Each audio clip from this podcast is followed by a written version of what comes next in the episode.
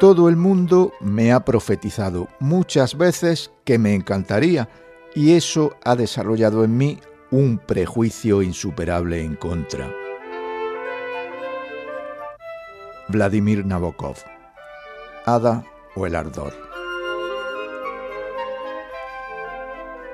Templanza. Trigésimo episodio. Primer aniversario. Sábado, 15 de octubre de 2022.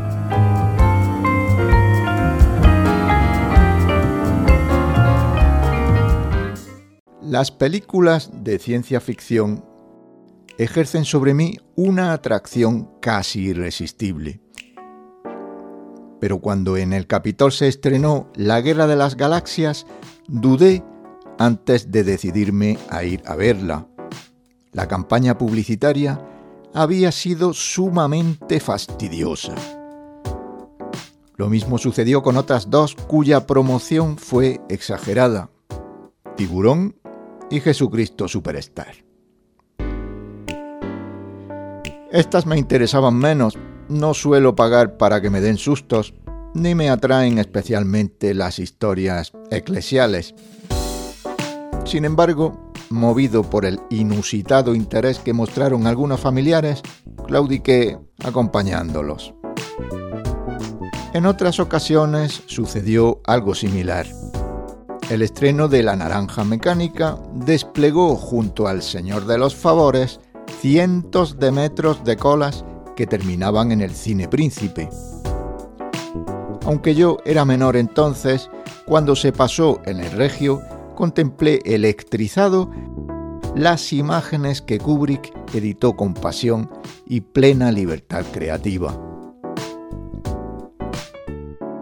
Siempre me asombra que personas que no son en absoluto aficionadas a esa liturgia cinematográfica que rodea la proyección, el olor a rosetas, la misteriosa inmersión en la silenciosa sala en penumbra, las tonadillas de las productoras y los avances de la cartelera sientan la acuciante necesidad de ver tal o cual obra. A los santos inocentes acompañé a mis septuagenarias tías y no hace mucho me vi sorprendido por una marabunta de señoras en el moderno de Logroño que acudían en tropel para ver los 50 tonos de gris que se muevan millones de euros y se contrate a los más reputados publicistas, no evitará que la reiteración del mensaje me lleve a rechazar las consignas de los reclamos comerciales antes que plegarme a ellas. Últimamente nos hemos visto bombardeados y ametrallados por los ramplones anuncios del BBVA en YouTube Supongo que en represalia por rechazar todas las cookies, muchos como yo deban ejercitar sus reflejos cada pocos minutos para omitir el anuncio que relata la hilarante prodigalidad con que los banqueros se exornan. Durante la crisis que la avaricia desmedida y la falta de escrúpulos que los forajidos con traje y corbata produjeron en 2008, muchas entidades financieras sin liquidez y al borde de la quiebra se dedicaron también a la molesta actividad de encordiar sistemáticamente a todo el mundo para lanzar una imagen que no se correspondía con la realidad.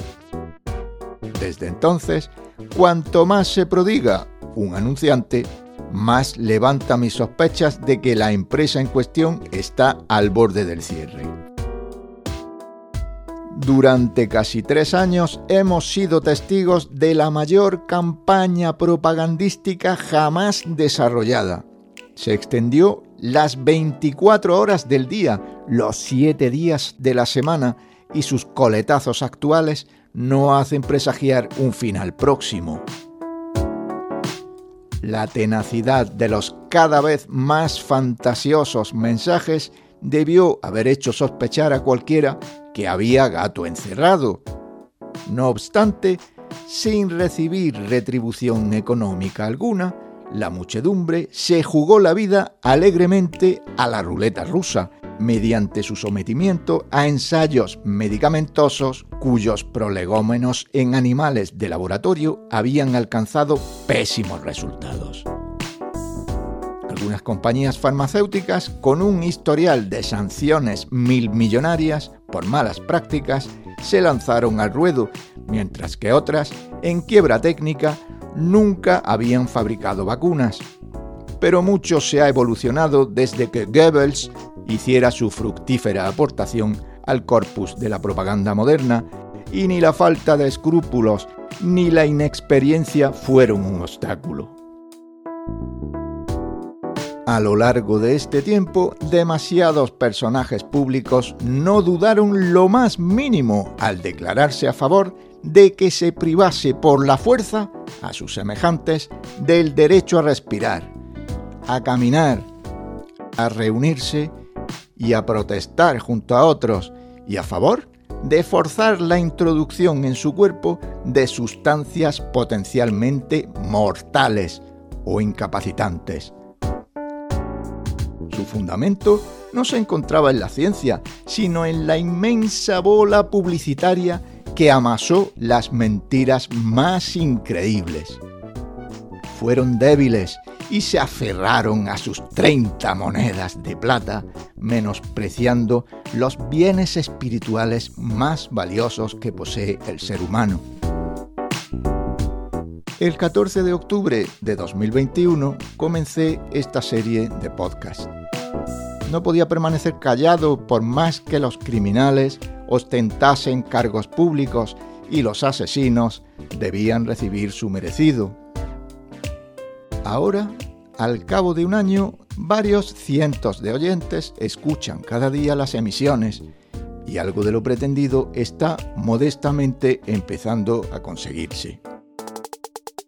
Si un gran número de creadores con conciencia y determinación denunciasen las arbitrariedades gubernamentales y los delitos cometidos, el sistema se resentiría y el pulso a la iniquidad se iría venciendo.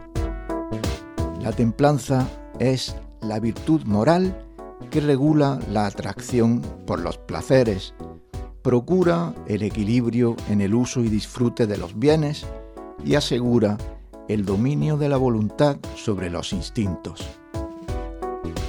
Pretendía conseguir para mí y divulgar para otros una moderación en la acción, el pensamiento y los sentimientos, un control habitual en la indulgencia otorgada a los apetitos y a las pasiones. A lo largo de esta serie he exhibido una vehemencia que ha desmerecido mi intención. Me he sentido insultado por la ruindad de la censura, la vileza de los políticos, periodistas y médicos, y la dureza de las masacres que no cesan. Es cierto, muchas veces no he sabido contenerme y he alzado mi voz contra las injusticias más de lo que un cabal seguidor del estoicismo hubiera hecho. No somos héroes. Si nos hemos resistido ha sido porque ante nosotros aparecía diáfano el camino de la bondad y la justicia. Y no hemos albergado dudas en aprestarnos a ser sus paladines en la medida de nuestras fuerzas. Nada de lo humano nos es ajeno y como seres pensantes y libres seguiremos librando esta batalla, en la certeza de que, a pesar de las derrotas pasajeras, la victoria final será nuestra, la de la luz, la razón y la verdadera ciencia. Hace un año no sospechaba que me hubiera podido sentir acompañado con la colaboración desinteresada y genial de creadores como David, Florencio o Francisco Linares. Quiero darles las gracias y tampoco podía imaginar que en este esfuerzo se alumbraran temas musicales y diatribas seguidas cada mes por varios miles de personas que buscan y difunden su voluntad de cambio. Muchas gracias igualmente a todos ellos por su amabilidad y especialmente a mi mujer por comprender y disculpar las largas horas que dedico a esta afición absorbente. Juan Montero